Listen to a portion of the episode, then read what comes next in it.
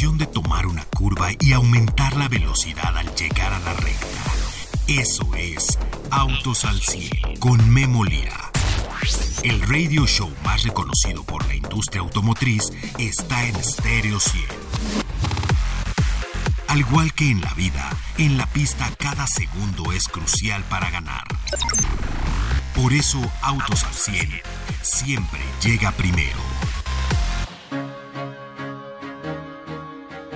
15 de febrero. 15 de febrero es el día de la presentación del último auto de Fórmula 1 para correr en el campeonato 2024. ¿Cuántas notas de Fórmula 1 hay? Mire, el 15 de febrero, pues eh, Red Bull es el que va a presentar el día de hoy su vehículo. Y bueno, eh, tuvimos 14 de febrero, Día del Amor y la Amistad, nadie se lo puede olvidar. Mercedes presentó el 12 de febrero Aston Martin, el 4 Alpine, eh, el 5 Sauber, Sauber, perdón, desde el 2 de febrero creo que fue una quincena llena de todas las sorpresas que tiene la Fórmula 1 dentro de los monoplazas y además, bueno, ya ni le cuento de todas las historias que hubo, ¿no? La verdad es que hay muchas, muchas historias que se generaron en torno a la Fórmula 1. El caso es que hoy acaba todas las presentaciones de lo que le dicen los liveries, ¿no?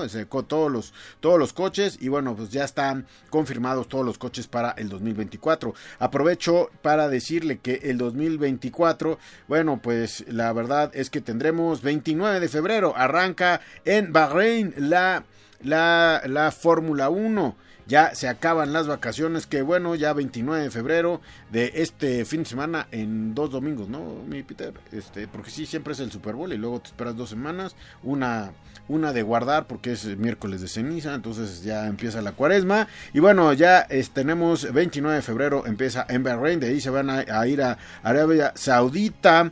En marzo va a Arabia Saudita y Australia, perdón. En abril tenemos Japón y China. En mayo tenemos Miami el primero que viene a este continente, Emilia Romana allá en Italia, también en mayo 24 y 25 la enigmática Mónaco, en junio tendremos Canadá, Canadá perdón, España, Austria, también para acabar el 30 de junio. En, eh, en Silverstone, 7 de julio, el verano siempre se llena por aquí en Europa. Nos vamos hacia Europa. Julio 21, Hungría. Julio 28, Bélgica. 25 de agosto, allá hay un, un paro como de un mes de vacaciones. Y luego 25 de agosto allá en Holanda. Después Italia. El 1 de septiembre, 15 de septiembre Azerbaiyán. 22 de septiembre Singapur. 20 de octubre en Austin y 27 de octubre si usted se estaba preguntando si ya está listo, si ya tiene sus boletos, si ya está buscando otros boletos porque me parece que ya se acabaron.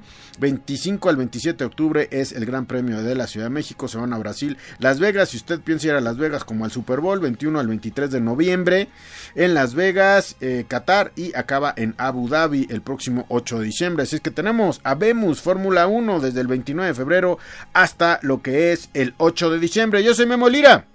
Esto es Autos al 100 el día de hoy. Arrancamos. Autos al 100 con Memo Lira.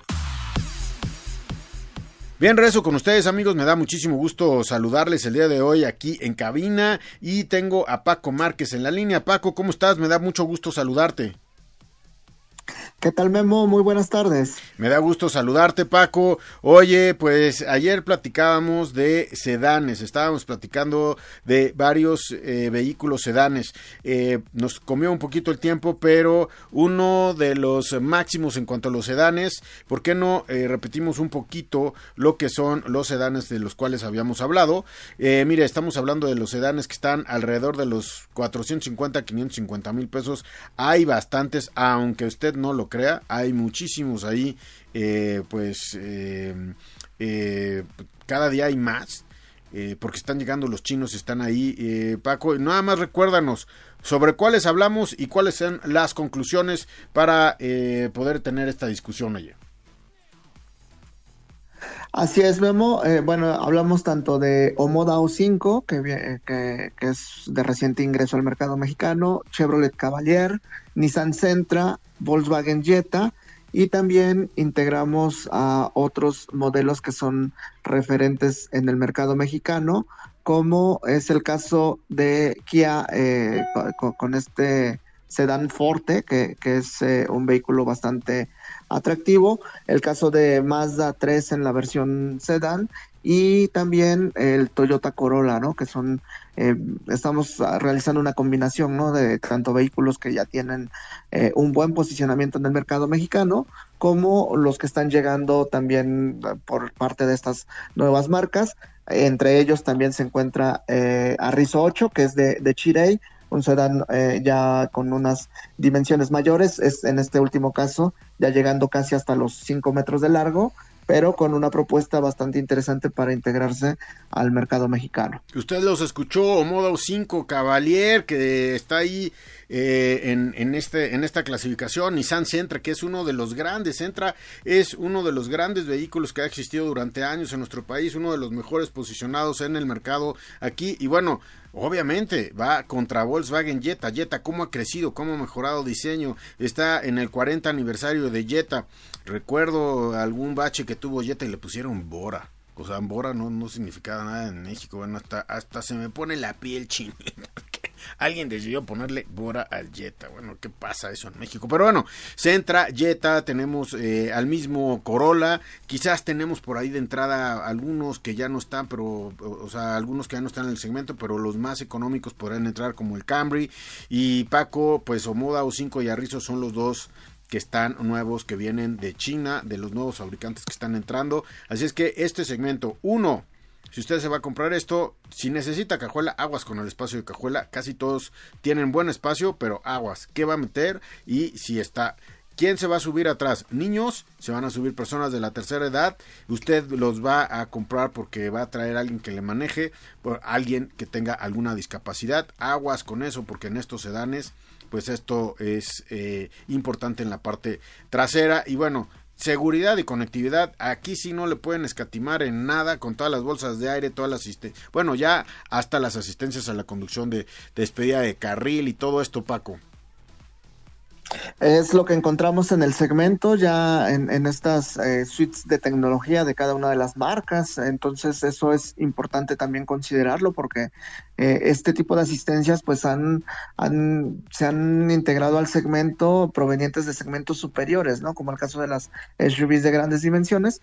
Entonces, ahora lo tenemos también en este segmento, ¿no? Y encontramos tecnologías bastante interesantes para, para el segmento. Por ejemplo, en el caso de, de Nissan encontramos la suite de Nissan Intelligent Mobility o en el caso de Toyota pues encontramos este Toyota Safety Sense, ¿no? Que es son todas estas tecnologías de asistencia a la conducción por parte de cada una de las marcas que las integran a los vehículos y encontramos pues ya tecnologías bastante eh, interesantes, ¿no? En el caso de Nissan, por ejemplo, encontramos este freno automático de emergencia, ¿no? El cual es muy funcional, o los controles crucero inteligente, el alerta inteligente de colisión frontal o el monitor de, de inteligente de alerta al conductor. Eh, además de que, bueno, encontramos también estas asistencias también en, en, la iluminación, ¿no? El cambio de intensidad de luz. Entonces, eso es una muestra de cómo el segmento crece en diferentes tecnologías bastante atractivas para tenerlos en este, en este rango de precios. Pues sí, pues mira, uno de los, eh, obviamente el fabricante que más vende en México es Nissan. Y Nissan pues aquí tiene contendientes o el contendiente es muy importante. Esto que tú dices de Nissan Intelligent Mobility también lo ha nutrido muchísimo. Y bueno, los demás no se quedan atrás con eh, todo esto que son las asistencias. Pero en autos, por ejemplo, Nissan pues también se ha ido mucho a camionetas, pero mira, en autos tenemos muchísimos, ¿no? O sea, el V-Drive, no hay que olvidar que el V-Drive es la generación anterior al Versa y este V-Drive se sigue vendiendo en 288.900 pesos. El Versa, que es el que estamos ahorita hablando en este segmento de mercado, está en 334.900 pesos. Eh, creo que aquí Versa, Centra, Altima, pues bueno, han jugado con Nissan a favor. Y bueno, pues el día de hoy, si usted quiere un sedán, aquí también se pueden encontrar. Nissan ha decidido no irse de los sedanes, eh, Paco, así como Jetta también dice, no, yo no me voy y saca hasta el GLI, ¿no? Es que son modelos de gran referencia, ¿no? Por ejemplo, los nombres de Versa y de Centra pesan mucho en cada uno de los segmentos.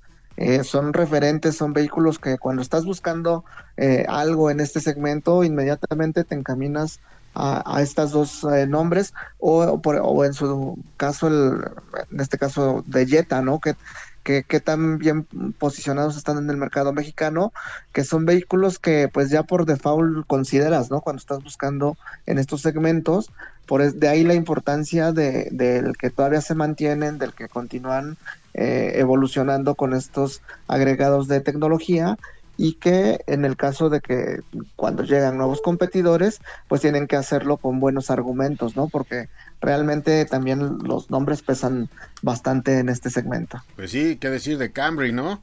O sea, Camry es eh, también un referente, pero aquí tenemos el Corolla y también aquí el Corolla, pues es una edición, es, es de los híbridos que hay ahí, ¿no? En este segmento de mercado, Paco.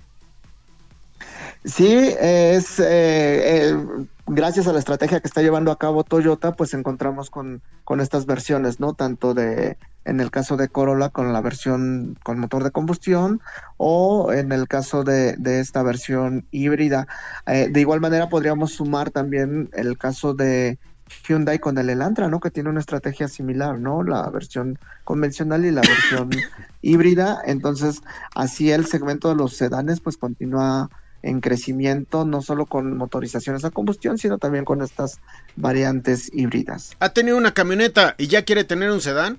O tiene un sedán y quiere una camioneta, sí, las camionetas han crecido, han crecido muchísimo en oferta. Hay fabricantes que se han ido a muchísimas camionetas, como el caso de Volkswagen, como el caso de Nissan. Cuente cuántas camionetas tiene Chevrolet. Sí, las camionetas han sido un boom y a todo mundo les gusta. Quizás es más fácil subirse, es más fácil subir la cadera a una, eh, a una SUV que a un que a un coche el comando del camino la visión quizás es mejor si usted no es una persona muy alta pues le gustará le gusta más hemos llegado hasta las nano SUVs imagínense como el Ignis porque le dan una una visión un poquito diferente pero también hay muchos que siguen queriendo los sedanes y esto es un casi 50 50% de mercado entre sedanes y SUVs si así los comparamos usted en qué está ¿Es equipo sedanes o es equipo SUVs? Muchos me van a decir SUVs, estoy de acuerdo. Pero en las ventas no nos engañan y los sedanes siguen siendo de gran venta. Paco, no me cuelgues, voy a un corte y regreso contigo. Vamos un corte, amigos. Eh, regresamos a esto que es Autos al 100. Ajusta los espejos retrovisores y pisa el acelerador. Continuamos en Autos al 100. Bien, regreso con ustedes, amigos. Eh, bueno, pues los sedanes, ¿no? Eh, ¿Cuántos, ¿Cuántas camionetas lleva sin comprar un sedán? Yo creo que esa también es la pregunta para muchos, ¿no, Paco? ¿Cuántos sedanes ha comprado? ¿Cuántos sedanes compró? Y luego ya se cambió a camioneta, ya no regresa a los sedanes. Pocos oímos que regresan a los sedanes, pero cada día más, ¿eh? Sí, es que es eh, parte de la naturaleza del actual mercado, ¿no? Con la llegada de SUVs, pues se convirtieron en un atractivo para el consumidor y de ahí que, bueno, ya los que migraron a las SUVs, eh, pues todavía lo, lo piensan un poco más regresar en, en, algún, en algún caso hacia un sedán, pero bueno, los que han continuado fieles a los sedanes y a un nombre en específico, eh, van, van evolucionando con respecto a las nuevas generaciones.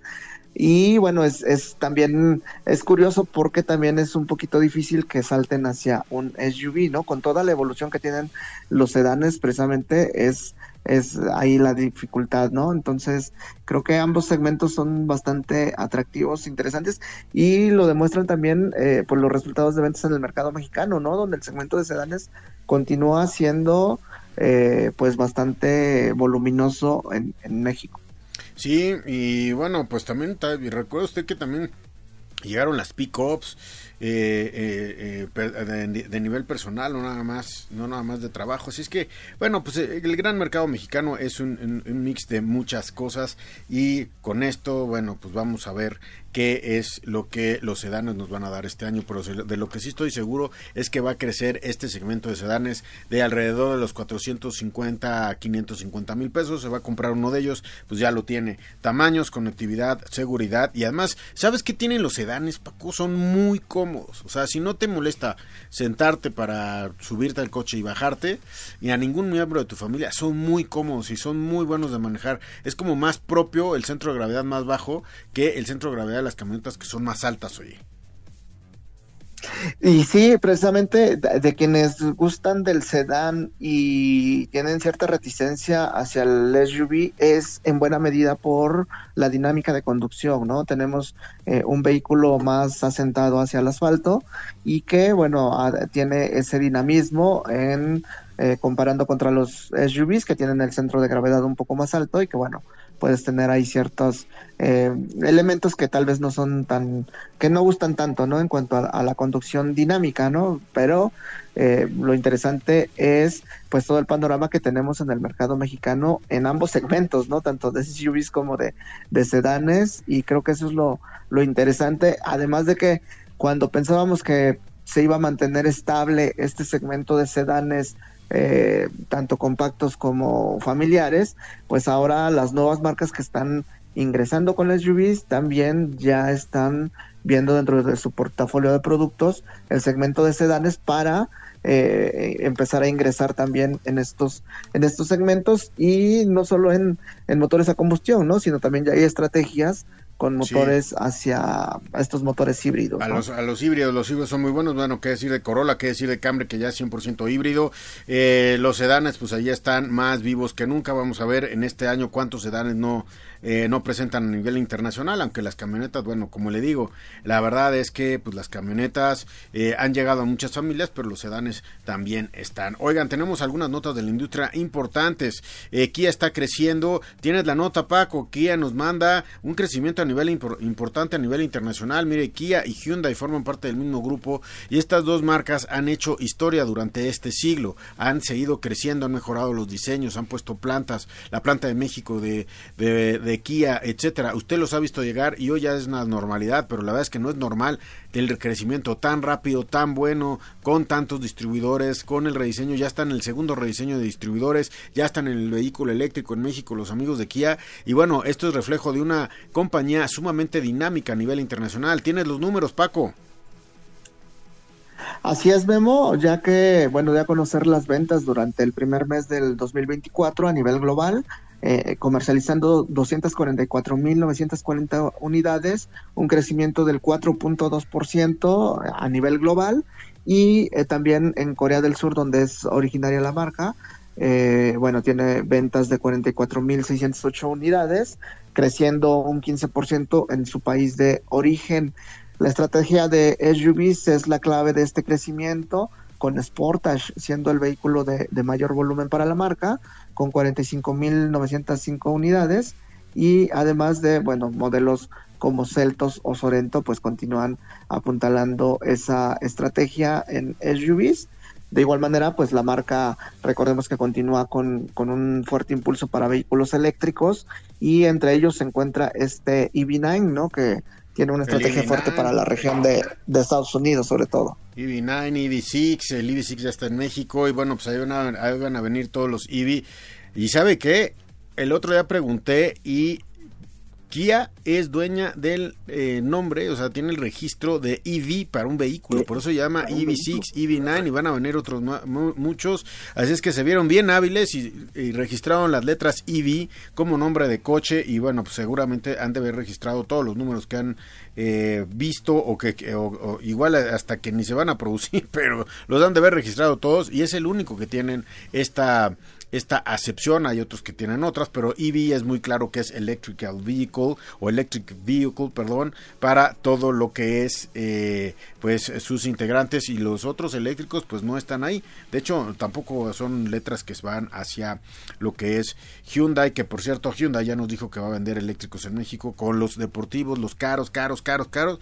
Hyundai los más caros, esos son los que va a empezar a vender y bueno, yo creo que va a empezar a decantar clientes y vamos a ver qué es lo que está pasando ahí. Hoy hay una nota importante el día de hoy a nivel internacional, amigos. Esto lo dice el diario Automotive News, que es uno de los diarios más importantes y más respetados a nivel industria automotriz en el mundo. De hecho, tiene un Automotive News en Europa, otro en Norteamérica. Mucha gente que eh, trabaja en México lo conoce. Y bueno, lo digo para que usted vea cuál es la fuente de esta, pues, eh, de esta nota. Y la nota dice que BYD pondrá una planta en México. Solamente eh, alcanzo a leer eso. BYD pondrá una nueva planta en México. ¿Qué tal? Eh? O sea, si los amigos de Asia empiezan a poner plantas, pues el mercado mexicano se puede fortalecer muchísimo y si empiezan a tener ventas y plantas, pues nos vamos a fortalecer como país. Así es que qué bueno que estén pensando ya en esto. Esto lo dice Automotive News, no es algo que esté diciendo BYD directamente, pero pues bueno, Automotive News es uno de los pues es uno de las eh, de los diarios más importantes en cuanto a industria automotriz y bueno pues sí sigue la industria todos los días así es que ahí ahí lo veremos. Eh, una planta de ensamble en México, pues ellos están citando reportes, etcétera, así es que BYD aquí a manos de Jorge Vallejo. Y por cierto le mandamos una felicitación a Ana, Narro, que era compañera periodista y ahora va a ser pues la persona que lleve todas las relaciones públicas y comunicación de BYD, así es que ya se sabe lo que es ser periodista y pues ahora del lado de las marcas sabe lo que los periodistas necesitamos para llevarle a usted, querido radio, escucha toda la información, todo lo que necesita saber para comprar un buen vehículo de manera pues correcta. Así es que, bueno, pues ahí lo tendremos. Oigan, por cierto, mañana les voy a dar un resumen de la conferencia del día de hoy de Ford. Tuvo una conferencia de retos, oportunidades y soluciones en la nueva era electrificada ya en Estados Unidos y vamos a estar viendo que eh, estuvo durante la conferencia. Hay mucha información, pero básicamente le puedo decir que pues hay crecimiento en eléctricos, los eléctricos siguen, van a haber convivencia con, eh, con gasolina, o sea, esas son las ideas que se están poniendo. Y bueno, tenemos otra nota para todos los entusiastas de Mercedes-Benz, esta nota es importante. Hay un Paco, tienes la información, hay un nuevo MG dentro de la alineación de lo que es Mercedes-Benz. Un minutito para mandar a corte, Paco. Así es, el Mercedes AMG A45 S Formatic Plus, que es esta denominación que está integrando la, la firma, es una versión, una edición limitada de este vehículo compacto, el cual estrena un color, este color verde que hemos visto en algunos otros modelos de mayores dimensiones, ahora llega a este pequeño vehículo, el cual, bueno, porta este motor también bastante interesante de cuatro cilindros, 2.0 litros, 421 caballos de potencia, con toda la preparación de AMG, y que acelera de 0 a 100 kilómetros por hora en 3.9 segundos, con una velocidad máxima de 270 kilómetros por hora además de, bueno, todos los distintivos que ya conocemos en estas ediciones especiales por parte de, AMG, tanto en el interior como en el exterior. Perfecto, muchas gracias Paco. Hasta la próxima. Denis en los controles, muchas gracias Denis, te agradezco muchísimo estar el día de hoy con nosotros. Pedro, el Magic Amarillo en la producción de este programa, gracias Pedro. Yo los espero el día de mañana viernes, 5.30 de la tarde, aquí en Punto Record el sábado, estamos a las 12 del día cuidar a los hijos dentro de los vehículos. Todos los niños deben de ir bien sujetos. Es responsabilidad de quien va conduciendo, así es que tenga usted cuidado. Que viva la vida. Soy Molira. Gracias. Todo motor necesita descanso y mantenimiento para rendir al máximo. Por eso el garage de Autos al 100 se cierra hasta la siguiente emisión. No te la pierdas, porque Memo Lira y su equipo tendrán para ti toda la información de la industria automotriz. Autos al 100, a través de Stereo 100, siempre contigo.